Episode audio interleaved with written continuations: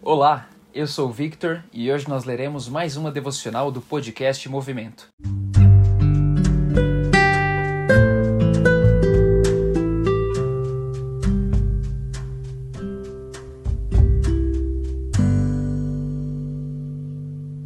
Para o dia 13, na parte da manhã, nós temos como título Gerando Filhos para Deus.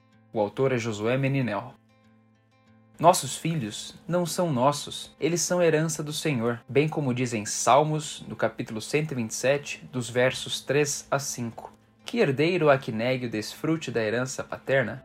É grande o privilégio de ter uma herança a receber, mas como herdeiros de um pai vivo, temos grandes responsabilidades no cuidado dessa herança, longe de ser uma herança a se esbanjar, como diz o livro de Lucas, do capítulo 15, dos versos 11 a 14. É um bem a ser investido, Eis o motivo da santa atitude de Ana. Por um filho, ela derramou sua alma perante ao Senhor. Ela desejava ardentemente receber do Senhor a sua herança. Mas e quanto a nós?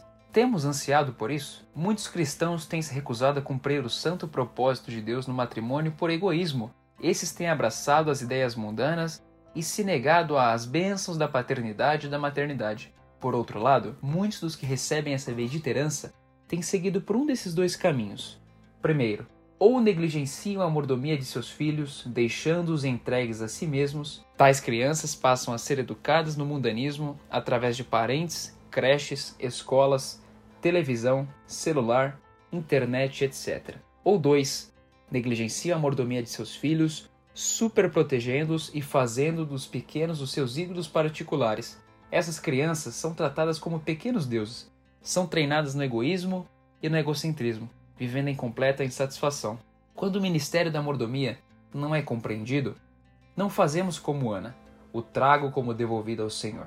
Nossos filhos nos foram entregues para que conduzamos ao trono da graça do nosso Deus. Evangelizá-los é a nossa mais nobre tarefa. Vê-los ao serviço de Cristo Jesus e dos irmãos, o nosso maior prazer. O item 29 da Segunda Confissão Helvética, de 1566, tem como título do celibato, casamento e administração dos negócios domésticos.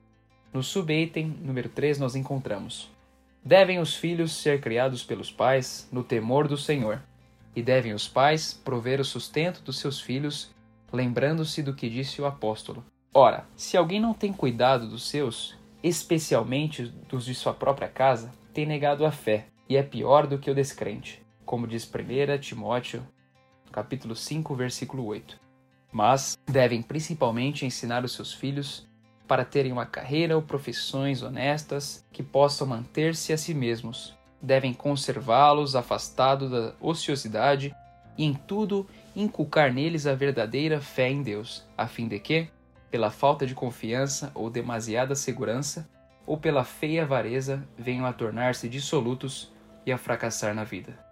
Oremos, queridos.